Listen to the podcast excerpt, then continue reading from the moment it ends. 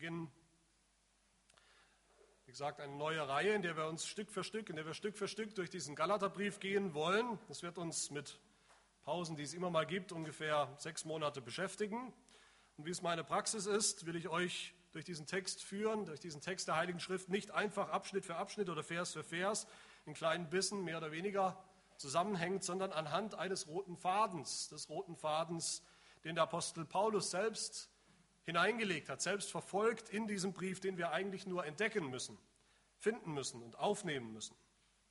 Natürlich ist der Galaterbrief genau das, wie er schon heißt, ein Brief an die Gemeinden in Galatien, ein Brief in einer ganz konkreten historischen Situation und Zeit gewesen, an ganz konkrete Menschen. Der Galaterbrief ist vielleicht mehr als alle anderen Paulusbriefe ein Problembrief, die Ursache war ein Problem, ein schlimmes Problem, eine ganz konkrete Irrlehre. Paulus hat diesen Brief geschrieben, wahrscheinlich während der dritten und letzten seiner Missionsreisen, ungefähr 10, 15 Jahre nach der Kreuzigung und Auferstehung Jesu. Paulus selber hatte die Gemeinden gegründet in Galatien auf seiner ersten Reise. Der Galaterbrief richtet sich an mehrere Gemeinden, nicht nur an eine. Es gab nicht nur eine Gemeinde der Galater, sondern es waren verschiedene Gemeinden in der, in einer, in der Region in Kleinasien, in der heutigen Türkei, zu der Gemeinden gehören, die wir sonst im Neuen Testament auch kennen, wie die Gemeinden in Antiochien, in Pisidien, Ikonion, Lystra, Derbe, wahrscheinlich auch die Gemeinden in Pamphylien und Perge, vielleicht noch andere. Und in dieser Region hatte Paulus verkündigt, Paulus als Missionar, der gesandt war speziell zu den Heiden, nicht zu den Juden, zu den Heiden, zu denen, die nicht aus dem Judentum kamen, die keinen Hintergrund hatten. Bis dahin waren christliche Gemeinden vor allem aus dem, aus dem Judentum hervorgegangen. Waren Juden gläubig geworden an den Messias, der ja verheißen war im Alten Testament, an den Messias Jesus Christus. Und das Problem bei judenchristlichen Gemeinden war, wie haben sich Juden zu verhalten, die das Alte Testament glauben, wie haben sie sich zu verhalten, Juden, die jetzt gläubig geworden sind an Jesus Christus. Wie passt das Alte Testament sozusagen zu dem, was jetzt in Jesus Christus im Neuen gekommen ist? Das war die Frage. Und hier haben wir jetzt genau das umgekehrte Problem. In Galatien haben wir das umgekehrte Problem. Hier sind Menschen gläubig geworden aus ihrem völlig heidnischen Hintergrund, aus ihren verschiedenen Götzendiensten, die sie vielleicht betrieben haben, aus ihren unterschiedlichen Kulten und, und Religionen, die es ja gab, die alles Lügen waren. Und die Frage war jetzt, was haben diese Heidenchristen, die Heiden, die jetzt gläubig geworden sind, was haben die jetzt mit dem Alten Testament zu tun? Was haben die zu tun mit dem, mit dem Volk Gottes, dem alten Volk Gottes, das es ja noch gibt, mit seiner Geschichte mit dem Volk, mit der Bundesgeschichte? Haben sie irgendwas damit zu tun? Und da gab es eben Lehrer, da gab es sehr prominente Lehrer, da gab es judenchristliche Lehrer, da gab es sogar Apostel, die gesagt haben, Gar keine Frage, das ist wunderbar, dass Heiden gläubig geworden sind, Christen geworden sind. Aber jetzt sollen sie sich bitteschön auch an das Alte Testament halten, an die alttestamentlichen Gesetze halten, an die Opfer, an die Zeremonialgesetze halten. Vor allem sollen sie bitteschön auch beschnitten werden. Das ist ja wohl das Mindeste. Immer wieder ist die Beschneidung oder die, die Forderung nach der Beschneidung ist, also auch für Christen aus dem Heidnischen, ist das das Thema oder der Hintergrund in diesem Galaterbrief. Kein geringer als der Apostel Petrus, kein niemand im Neuen Testament ist am Ende in diesem Brief einer der Gegner, einer der Irrlehrer, die Paulus in seinem Brief scharf verfolgt. Von Petrus heißt es Kapitel 2, dass er mit dem Evangelium an die sogenannte Beschneidung, also an die Beschnittenen, also an die Juden, betraut war. Das war seine Aufgabe, der Apostel an die Juden. Und Paulus, wie gesagt, war der Apostel an die Unbeschnittenen, an die Heiden. Und Paulus wirft Petrus vor, dass er eigentlich ein Heuchler ist, dass er heuchelt, weil er den Umgang mit diesen Heidenchristen meiden wollte, weil sie ihm nicht ganz koscher waren, weil er sie irgendwie zu halben, vielleicht unreinen Christen degradieren wollte zu Christen, die minderwertig sind, die unter den Judenchristen stehen, die keine Verbindung haben zu dem alten Volk Gottes, zu dem wahren Volk Gottes. Und meine liebe Gemeinde, ob wir diesen Brief richtig verstehen, dann auch richtig anwenden für uns heute. Es ist ja ein Brief für uns, auch als Gemeinde, als Christen. Das hängt voll und ganz davon ab, ob wir die Irrlehre, die eine Irrlehre, in der es eigentlich in diesem ganzen Brief geht, die Paulus identifiziert, die er bekämpft mit so scharfen Worten und verurteilt, ob wir diese Irrlehre richtig verstehen, worum es geht. Paulus nennt diese Irrlehre das Judaisieren.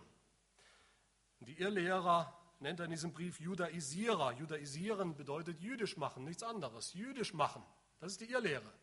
Jüdisch machen. Das bedeutet, dass Heiden kein Hintergrund im Judentum, die gläubig werden an Christus, erstmal in irgendeiner Form jüdisch gemacht werden müssen.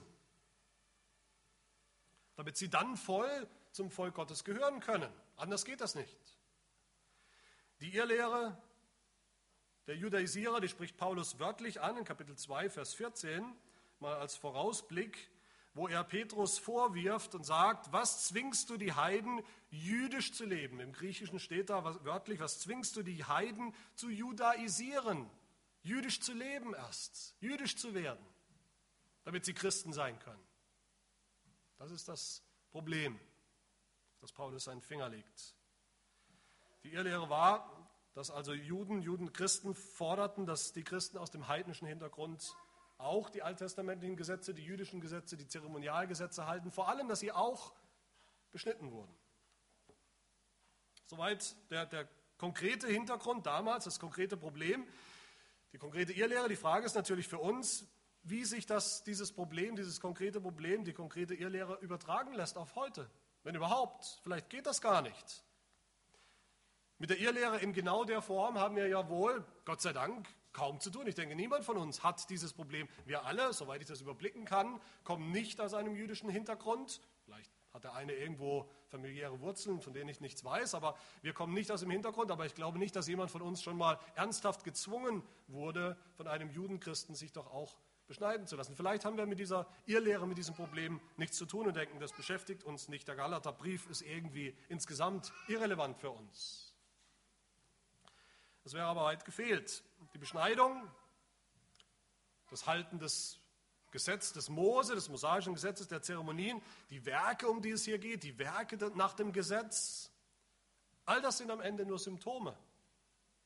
Es sind Symptome, das ist nicht das eigentliche Problem, es sind Symptome eines, eines tiefer liegenden Problems, das wir alle kennen, einer tiefer liegenden Irrlehre, nämlich der Vorstellung, das Evangelium bedeutet, Christus plus irgendetwas anderes. Das Evangelium bedeutet Christus plus Beschneidung.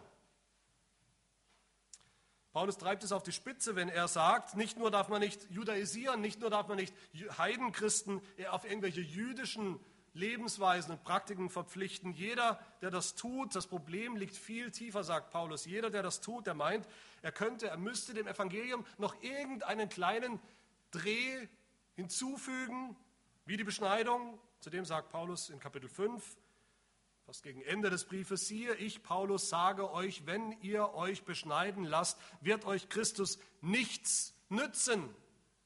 Gar nichts mehr. Dann habt ihr nicht Christus plus Beschneidung, sondern dann habt ihr gar nichts mehr.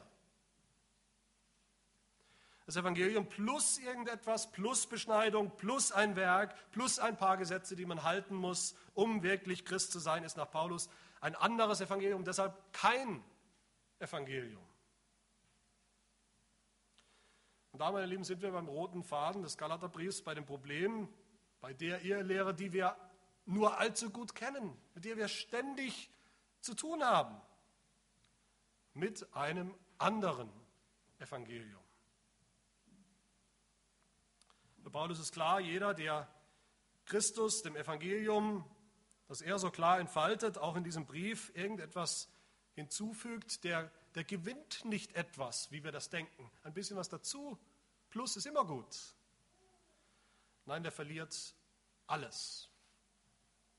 Der ist, wie er in Kapitel 5 sagt, der ist losgetrennt von Christus, der ist aus der Gnade gefallen, sind harte Formulierungen, die Paulus gebraucht. Paulus macht deutlich, mit aller, aller rhetorischen Finesse, mit aller polemischer Kraft in diesem Brief, die wir sonst kaum irgendwo finden, wer von Christen etwas, irgendetwas anderes fordert, von einem Christen, um Christ zu sein, als den Glauben an Jesus Christus. Wer ein Evangelium plus haben will, wer judaisiert, der hat das Evangelium überhaupt nicht, nicht im Ansatz verstanden. Wer sagt, die Christen, die nicht aus dem Judentum kommen, die müssen noch beschnitten werden wie Juden, der hat ein viel tieferes Problem. Der hat nämlich schon nicht kapiert, was das Evangelium war von Anfang an. Auch das Evangelium im Alten Testament, auch das Evangelium für die Juden hat er nicht kapiert. Der hat den Gnadenbund nicht verstanden, den Gott von Anfang an mit seinem Volk geschlossen hat, mit dem alttestamentlichen Volk. Der hat die Gnade nicht verstanden. Das heißt, Paulus attackiert hier in diesen Kapiteln nicht nur das Judaisieren, das wir vielleicht kennen oder vielleicht nicht. Er attackiert, was wir sehr wohl kennen, er attackiert ein, ein weit verbreitetes, ein falsches Verständnis, wie denn Menschen überhaupt gerettet werden, wie Menschen überhaupt gerettet wurden schon im Alten Testament. Was immer schon das Evangelium war und was das Evangelium bleibt bis zum Ende. Und so ist eine wichtige äh, Linie des Galaterbriefs, die wir sehen werden, dass der Apostel Paulus immer wieder betont, die Einheit, die Einheit der Christen der Gemeinde, der Gemeinde Jesu, die Einheit von Juden, Christen und Heidenchristen. Die Einheit des einen Volkes Gottes. Paulus sagt in Kapitel 3, Vers 28 diese berühmten Worte, die wir alle kennen. In Christus, im Evangelium, da ist weder Jude noch Grieche, da ist weder Knecht noch Freier, da ist weder Mann noch Frau, denn ihr seid alle einer in Christus Jesus. Beschreibt, Paulus beschreibt ausgerechnet die Heidenchristen, zu denen wir gehören natürlich, wie gesagt. Er beschreibt uns ausgerechnet. Wir sind gemeint, wenn er spricht von Abrahams Samen, von den Erben der Verheißung des Alten Testaments, Kapitel 3. Er beschreibt uns als die Gläubigen, die den gläubigen Abraham zum Vater haben, uns, die Heidenchristen. Er beschreibt uns als diejenigen, die Kapitel 4 nach der Weise des Isaak Kinder der Verheißung sind, uns. Er beschreibt uns als die Hausgenossen des Glaubens, die dazugehören zum Volk. Ja, Paulus geht sogar so weit am Ende des Briefes, in den letzten Versen, dass er sagt, nicht die Beschneidung zählt oder das Unbeschnittensein zählt, sondern was zählt, ist die neue Schöpfung.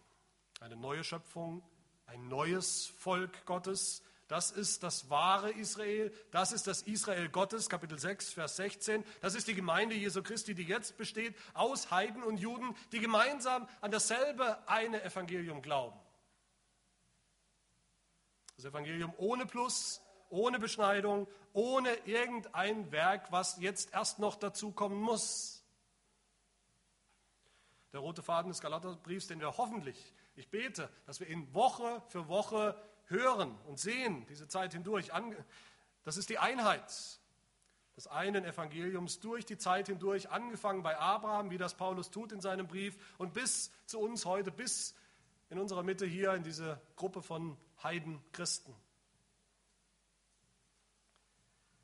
Abraham war nicht gerettet durch irgendein anderes Evangelium als das, was wir heute haben, was wir heute glauben. Die Juden wurden noch nie gerettet durch irgendein anderes Evangelium als das, was wir kennen. Und auch die Heidenchristen, auch wir werden nicht gerettet durch irgendein anderes Evangelium als das, was wir hier finden. Ein Theologe, der mir selbst sehr am Herzen liegt, ein Amerikaner mit dem Namen Gresham Machen, einer, der im 20. Jahrhundert viel beigetragen hat, dass eine, eine reformierte Kirche aus einer liberalen reformierten Kirche eigentlich herausgegangen ist, die Orthodox Presbyterian Church, der hat ein Buch geschrieben über den Galaterbrief. Und er schreibt darin, worum es eigentlich geht in diesem Brief und warum er eigentlich für uns heute so relevant ist. Und ich will einfach ein paar Sätze zitieren. Er schreibt, die Form des Verdienstes, zu der diese Irrlehrer andere führen wollten, war der Verdienst, das Gesetz des Mose, insbesondere das Zeremonialgesetz, zu halten. Dies mag auf den ersten Blick die Relevanz des Briefes für heute zerstören, da wir heute ja nicht in der Gefahr stehen, jüdische Speisevorschriften und Feste halten zu wollen, im Großen und Ganzen. Aber schon eine kurze Bedenkzeit, sagt er weiter, wird uns eines Besseren belehren. Das Essentielle an der Irrlehre der Judaisierer finden wir nicht in bestimmten Werken des Gesetzes, zu denen sie die Galater Christen zwingen wollten, als Grundlage für ihr Heil, sondern in der Tatsache, dass sie sie überhaupt zu irgendwelchen Werken zwingen wollten. Der gefährliche Irrtum, dem sie verfallen waren, war nicht, dass sie das Zeremonialgesetz in die neue Zeit hineintragen wollten, wohin Gott es nicht haben wollte, sondern dass sie eine Religion des menschlichen Verdienstes predigten gegenüber der Religion der göttlichen Gnade. So ist der Irrtum der Judaisierer in Wirklichkeit ein sehr moderner Irrtum, sagt er. Wir finden ihn in der modernen Kirche überall, wo Menschen das Heil suchen, indem sie ihre Ziele aufgeben, anstatt im Glauben allein, oder auf Grundlage ihres veränderten Wesens, anstatt der Gerechtigkeit Christi, die uns zugesprochen wird, oder indem wir Jesus zum Herrn und Meister machen, anstatt auf sein erlösendes Blut zu vertrauen. Besonders finden wir diese Irrlehre überall, wo Menschen sagen, das Wesentliche des christlichen Glaubens sei die Liebe, Gerechtigkeit, Mildtätigkeit und andere Werte und nicht die großen Lehren des Wortes Gottes. All das sind unterschiedliche Formen, wie der Mensch sein Verdienst erhöht über das Kreuz Jesu Christi. Sie sind allesamt Attacken auf das Herz und den Kern des christlichen Glaubens. Gegen sie alle richtet sich die mächtige Polemik des Galaterbriefes. Zitat Ende. Diesen roten Faden, von dem alles abhängt, von dem unser Heil abhängt, den roten Faden, dass es nur ein einziges Evangelium gibt und kein anderes, kein anderes für Juden, kein anderes für Heiden, das sehen wir dann gleich zu Beginn dieses Briefes in den Versen, die wir miteinander gelesen haben. Und ich will in der verbleibenden Zeit dieser Predigt wollen wir uns drei Dinge, drei einfache Dinge miteinander anschauen aufgrund dieser Verse. Nämlich erstens, was ist dieses eine Evangelium? Zweitens, logischerweise, was ist das andere Evangelium? Und drittens, was ist die Folge, wenn man dem anderen glaubt? Also erst ein paar kurze Worte zum Evangelium. Es ist fast ironisch. Ich finde es ironisch, wie ausgerechnet so eine schlimme Irrlehre, die, von der Paulus viel zu sagen haben wird, das falsche Evangelium, das, das ihn so aufregt, das ihn so wütend macht, das ihn so beschäftigt, wie ausgerechnet diese Irrlehre Paulus dazu antreibt, das wahre Evangelium richtig auf die Spitze zu bringen, in aller Klarheit auf den Punkt zu bringen, damit jeder kapiert, worum es wirklich geht. Das ist übrigens auch eine Lektion, die man lernen kann aus der Kirchengeschichte. Immer wieder in der Kirchengeschichte sieht man, es ist die Konfrontation, die Auseinandersetzung mit falschen Lehren, mit Irrlehren, die im Kontrast dazu das Profil, das Christliche, das Profil der Wahrheit umso deutlicher macht. So gesehen könnte man sagen, Irrlehren helfen uns sogar. Sie helfen uns die Wahrheit, dass sich die Wahrheit herauskristallisiert. Nach einer kurzen Einleitung zu seiner Person, dazu werden wir gleich noch kommen, kommt Paulus dann in Vers 3 zu einem Gruß, einem evangelischen Gruß, ein Gruß mit dem Evangelium und sagt, Gnade sei mit euch und Friede von Gott dem Vater und unserem Herrn Jesus Christus, der sich selbst für unsere Sünden gegeben hat, damit er uns herausrette aus dem gegenwärtigen bösen Weltlauf. Das ist das Evangelium dass Jesus Christus sich gegeben hat für uns und unsere Sünden, um uns zu retten. Das Evangelium, das wahre Evangelium ist eins, in dem Gott der Handelnde ist, in dem Gott der Aktive ist. Er hat es getan, so spricht das Evangelium. Er hat etwas getan. Er hat uns gerettet als unser Stellvertreter. Er hat gelitten für unsere Sünden und er war gehorsam für unsere Gerechtigkeit. Wir retten uns nicht selbst. Wir vollenden auch nicht das Evangelium. Gott tut 90 oder 99 Prozent. Wir vollenden, müssen nur noch ein kleines bisschen beitragen. Er hat es getan. Für uns. Damit er uns herausrette aus dem gegenwärtigen bösen Weltlauf. Punkt. Ganz allein, ganz souverän. Es ist Vers 7, das Evangelium von Christus und nicht das Evangelium von uns und wie gut es uns jetzt geht oder von unserer Reaktion, von unserer Antwort oder den tausenden eins Werken, die wir vielleicht als Antwort auf dieses Evangelium tun. Es ist allein sein Evangelium, dem nichts hinzugefügt werden muss und kann. Das Evangelium, das wahre, das einzige Evangelium ist dann auch eins, das rettet, und zwar voll und ganz rettet, sofort rettet jeden, der daran glaubt. Wenn wir nicht sagen können, wenn wir nicht wissen, in dem Moment, wo wir anfangen zu glauben, wenn wir nicht sagen können, ich bin jetzt gerettet, noch heute würde ich mit Christus im Paradies sein, wenn ich sterben würde. Wie der Dieb am Kreuz. Ohne dass ich auch noch irgendein löbliches Werk getan habe, weil ich keine Zeit mehr hatte. Wenn wir das nicht sagen können, dann haben wir kein Evangelium. Das Evangelium ist entweder ein volles Evangelium, ein ganzes Evangelium, das rettet, oder es ist keine gute Nachricht. Ein anderes Evangelium. Das wahre und einzige Evangelium, sagt Paulus in Vers 6, ist das Evangelium von der Gnade des Christus. Gnade ist nicht nur, wie es weit verbreitet ist in den christlichen Kirchen heute, Gnade wird als so ein billiger Begriff, als Schleuderware dahin geworfen. Gnade ist, dass Gott es wohl irgendwie gut mit uns meint, dass er es nicht so genau nimmt mit seiner Heiligkeit, mit seiner Gerechtigkeit. Aber Gnade ist bei Paulus etwas ganz anderes. Gnade ist ein Kampfbegriff, mit dem Paulus einem anderen Evangelium den Kampf ansagt. Gnade ist das Gegenteil von Werken. Von einem Evangelium, in dem vielleicht am Ende dann doch wieder auch nur ein klitzekleines Werk mit hineingeschmuggelt wird und das ganze Paket dann als Evangelium verkauft. Gnade ist der Gegenpol zu Werken im Galaterbrief. Die Gnade Christi ist das Prinzip des Evangeliums, ein Prinzip, das jedes Werk rundweg kategorisch ausschließt in dem, worum es geht im Evangelium. Galater 2,21 sagt Paulus, ich verwerfe die Gnade Gottes nicht, denn wenn durch das Gesetz Gerechtigkeit kommt, so ist Christus vergeblich gestorben. Es ist nicht in Einklang zu bringen. Werk und Gnade.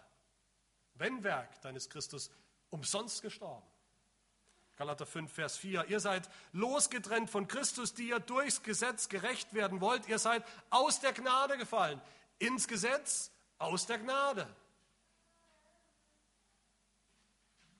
So radikal ist der Gegensatz zwischen dem Evangelium der Gnade und allen anderen Versionen. Das wahre und einzige Evangelium, das Paulus uns hier nennt, kommt dann zuletzt auch allein von Gott, allein von Jesus Christus, allein von Gott dem Vater. Das heißt, dem Inhalt des Evangeliums, dass es allein Gott ist, der rettet, entspricht auch seine Herkunft. Woher kommt das Evangelium? Das Evangelium ist überhaupt nicht irgendein Einfall von menschlichen Lehrern. Die Idee des Evangeliums, sein Ursprung ist nicht bei uns zu finden.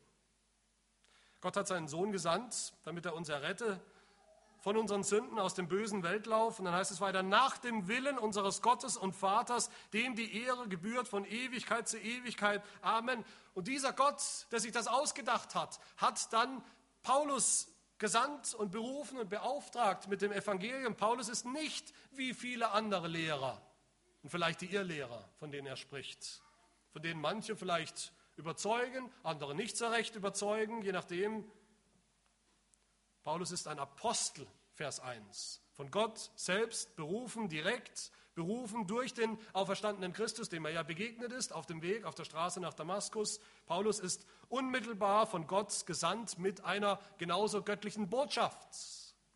Paulus, Apostel, nicht von Menschen, auch nicht durch einen Menschen, sondern durch Jesus Christus und Gott den Vater, der ihn auferweckt hat aus den Toten, damit alles von Gott ist, nicht nur die Botschaft, sondern auch der Botschafter. Es schlägt uns hier der, der Anspruch des Apostels Paulus entgegen. Er sagt, hört nicht auf irgendwelche cleveren Lehrer. Hört auf die Apostel. Lehrer müssen sich messen am Wort Gottes. Apostel bringen das unverfälschte Wort Gottes. dem göttlichen Evangelium entspricht, dass es nicht die Idee von Menschen ist, sondern dass es Gottes eigene Idee ist, die er uns verkündigen lässt. Wenn das Evangelium nicht mehr ganz Gottes Idee ist, Gottes Initiative, sondern vermischt mit unseren Ansichten, mit der menschlichen Logik der Werke, dann haben wir kein Evangelium mehr.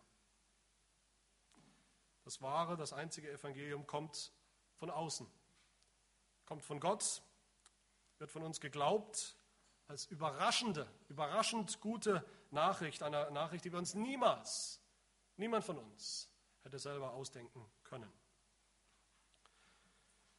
Soweit zum einen wahren Evangelium. In diesem einen wahren Evangelium stellt Paulus dann ein anderes Evangelium, ein falsches Evangelium gegenüber, in einem zweiten Punkt.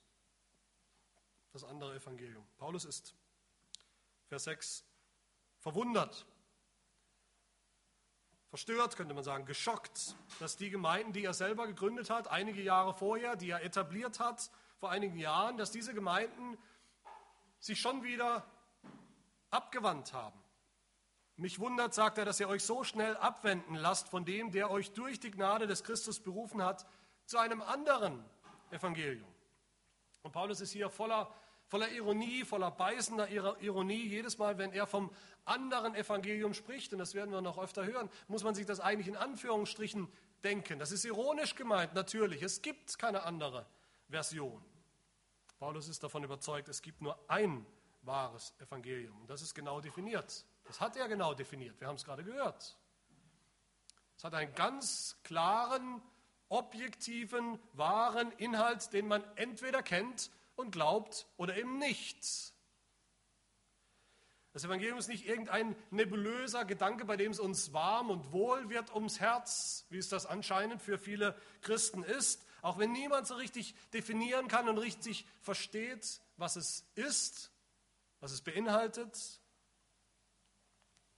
Wenn das dann auch wunderbar unser eigener Beitrag mit reinpasst, unsere Leistung, unser Werk, unsere Antwort, unser Gehorsam, ein paar gute, gut gemeinte Werke, all das passt wunderbar hinein.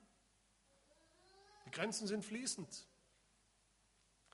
Paulus wählt Ironie, wie so oft, auch hier als schärfstes rhetorisches Mittel, als stärkstes Mittel der Überzeugung. Was ihr da als Evangelium bezeichnet, ist ein anderes Evangelium, sagt er, nur um dann noch mit dem Messer richtig reinzustechen, wenn er sagt, während es doch kein anderes gibt.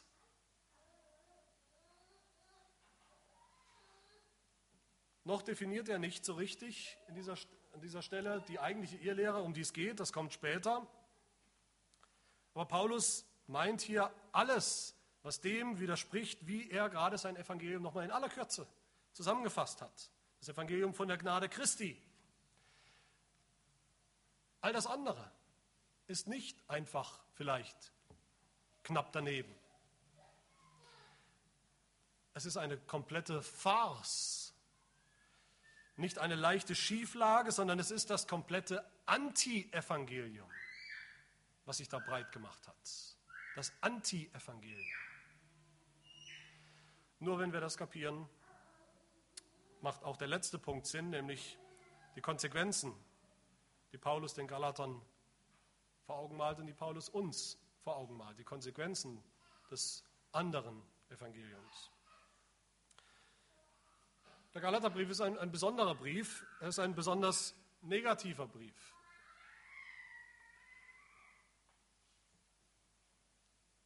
Negativer als alle anderen Paulusbriefe. Alle anderen Briefe des Paulus gehorchen bestimmten Gesetzmäßigkeiten, haben eine bestimmte Abfolge. In allen anderen Briefen finden wir auch einen Gruß und dann finden wir zuallererst eine Danksagung. Paulus dankt. Es gibt so viel zu danken für die Gemeinde, an die er schreibt, für die Christen in den Gemeinden. Und dann finden wir normalerweise irgendeine Form des Gebets, in der er nochmal dankt und äh, äh, betet und dankt für diese Gläubigen. Nicht im Galaterbrief. Hier finden wir kein Wort der Danksagung. Offensichtlich ist da nichts, wofür Paulus Dankbarkeit im Herzen empfindet. Nichts, wofür er im Gebet danken kann für die Gläubigen. Der Brief, der Briefanfang ist durchweg negativ, polemisch, kämpferisch. Man könnte auch sagen zornig, eifersüchtig, eifernd, eifrig. Vers 1, Paulus, Apostel, nicht von Menschen. Auch nicht durch einen Menschen. Nicht, nicht, nicht. Vers 6, ich muss mich wundern über euch zu Deutsch. Ich bin geschockt über euch. Seine erste Emotion in diesem Brief. Ihr habt euch ablenken lassen, ihr habt euch verwirren lassen und da sind etliche Vers 7, die euch verwirren und das Evangelium von Christus verdrehen wollen. Dies Pervertieren zu einer Perversion des Evangeliums, zu einem Anti-Evangelium. Und Paulus wählt die härtesten Bandagen, die schärfste Polemik, die wir uns ausmalen können, wenn er die Konsequenzen beschreibt, die das hat, dieses andere Evangelium. Er sagt, Vers 8, selbst wenn dieses andere Evangelium, das ist natürlich rein hypothetisch, rein rhetorisch, was er da macht, aber selbst wenn dieses andere Evangelium, das ihr glaubt, von einem Engel im Himmel, der zu euch kommt, verkündigt worden wäre, wer auch immer es verkündigt und sei er noch so ehrenhaft, der sei anathema, der sei verflucht. Und nochmal fast dasselbe als Wiederholung, damit es auch der Letzte kapiert. In Vers 9 sagt er, wie wir es zuvor gesagt haben. Wann zuvor? Im letzten Vers gerade. Wie wir es zuvor gesagt haben, so sage ich auch jetzt wiederum, falls es jemand vergessen hat.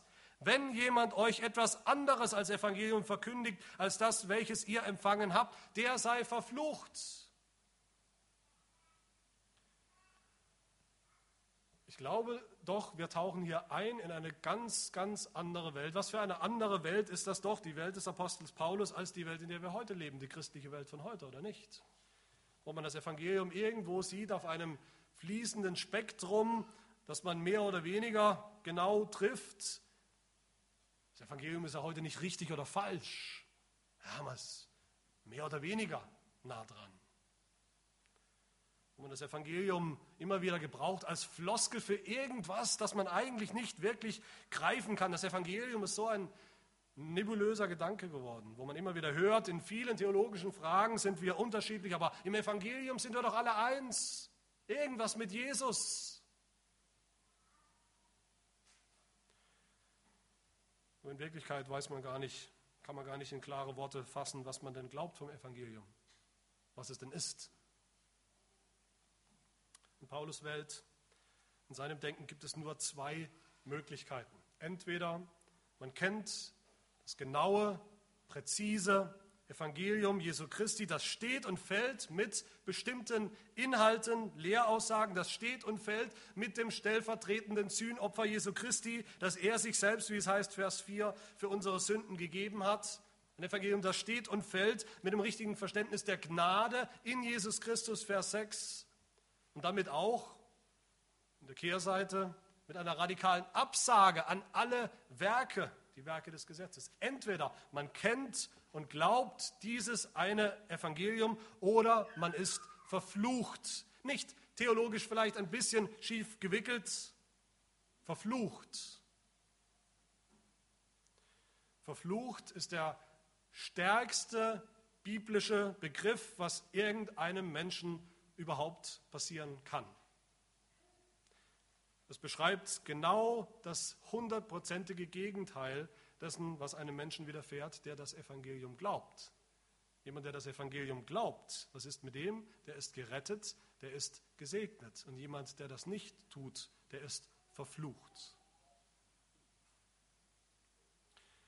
Das war übrigens auch, wer sich erinnert, das Fazit des Buchs der Offenbarung.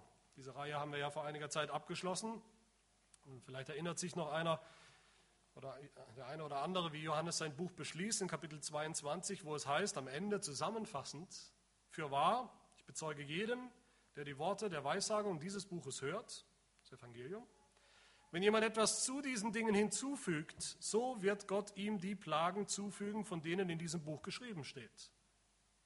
Wenn jemand etwas hinwegnimmt von den Worten des Buches dieser Weissagung, so wird Gott wegnehmen seinen Teil vom Buch des Lebens und von der heiligen Stadt und von den Dingen, die in diesem Buch geschrieben stehen. Wer etwas wegnimmt oder wer etwas hinzufügt, ist völlig egal. Wer dem Evangelium nur ein einziges Werk hinzufügt, der sei verflucht. Der ist verflucht. Der hat nichts mehr in der Hand. Dem ist alles durch die Finger zerronnen. Meine Lieben, das eine wollen wir hier lernen, gleich am Anfang dieses Briefes. Wenn es um das Evangelium geht, dann geht es um alles oder nichts. Theologisch geht es dann um alles oder nichts. Geistlich geht es um alles oder nichts. Es ist schwarz oder weiß. Es geht um Segen oder Fluch. Es gibt kein Ruhekissen, keine Grauzone, keinen Neutralitätsbereich. Lassen wir uns nicht einreden, dass es spalterisch ist, dass es engstirnig ist, dass es überheblich ist, über den, den Inhalt, über den theologischen Inhalt des Evangeliums zu diskutieren. Lassen wir uns nicht einreden, dass es sinnlos sei, über das Evangelium zu streiten. Im Gegenteil, es ist das Allerwichtigste, das Liebevollste und das Einzige, was am Ende zählt, dass wir hier richtig liegen. Für uns zählt das, für die Menschheit um uns herum die das Evangelium noch nicht kennt, zählt das. Für die Gemeinde, für unsere Gemeinde zählt das. Für die Verlorenen, für die Ehre Gottes zählt es. Und bevor wir denken, was man auch hört, wie Menschen auch reden, ach, das ist halt der Apostel Paulus. Der Apostel Paulus war halt ein bisschen extrem, vielleicht auch ein bisschen lieblos. Paulus sagt das ganz und gar nicht leichtfertig der sei verflucht. Er benutzt das nicht als billige Rhetorik, dass die, die das andere Evangelium verkündigen und glauben, verflucht sind. Im Römerbrief denkt Paulus auch nach über die Juden, die ja auch im Galaterbrief so eine wichtige Rolle spielen, über die Juden, von denen er ja übrigens selber herkommt als Jude, und die immer wieder versuchen, ihre eigene Gerechtigkeit aufzubauen und dem Evangelium hinzuzufügen, wie er sagt. Und was sagt Paulus da über sie im Römerbrief? Paulus schüttet sein Herz aus. Und Paulus sagt in Römer 9, ich sage die Wahrheit in Christus und ich lüge nicht, wie mir mein Gewissen bezeugt im Heiligen Geist, dass ich große Traurigkeit und unablässigen Schmerz in meinem Herzen habe. Und dann sagt er, was ihn wirklich motiviert.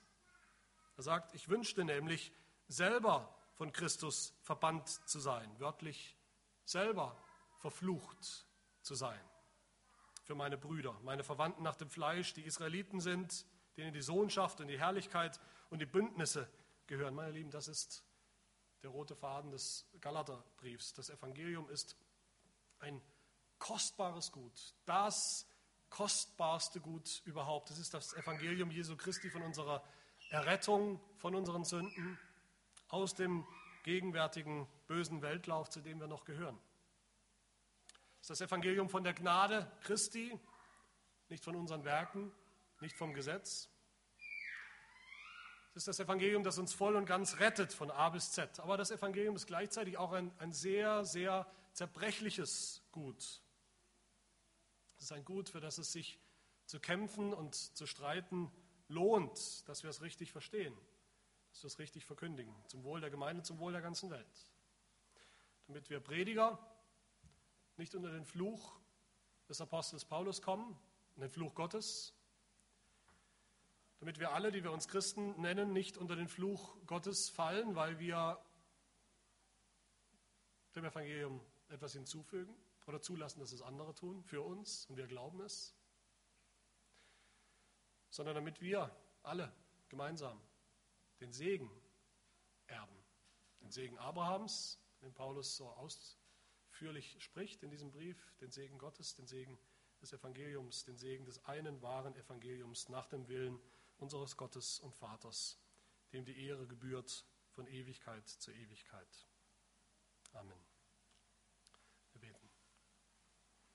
Herr unser Gott, du Gott und Vater unseres Herrn Jesus Christus, du Gott der Gnade und Barmherzigkeit, wir danken dir für das eine wahre Evangelium, das du von langer Hand schon angekündigt hast, mitten hinein in unsere Sünde, mitten hinein in unsere Gefallenheit in Adam, mitten hinein in den gegenwärtigen bösen Weltlauf seit dem Sündenfall. Das wunderbare Evangelium, wie es ist in Jesus Christus, dem nichts hinzuzufügen ist, das uns voll und ganz rettet, das würdig und der Annahme wert ist, dass wir glauben dürfen und glauben sollen. Und umso mehr bitten wir dich auch, Herr, dass du uns bewahrst davor, dass wir das Evangelium verwässern oder anreichern, ergänzen, verbessern wollen und dabei alles preisgeben, alles verlieren, unsere Seligkeit verlieren und unseren, unter den schrecklichen Fluch Gottes kommen, deinen Fluch über alles sündhafte Fleisch, was nicht sich bergt in diesem Evangelium. Hilf uns, dass wir uns nicht abwenden lassen von dem, der uns durch die Gnade des Christus berufen hat, hin zu einem anderen Evangelium, wo es doch kein anderes gibt. Ja, das bitten wir um unseres Heils willen und um, um deiner Ehre willen. Wir bitten es in Jesu Namen.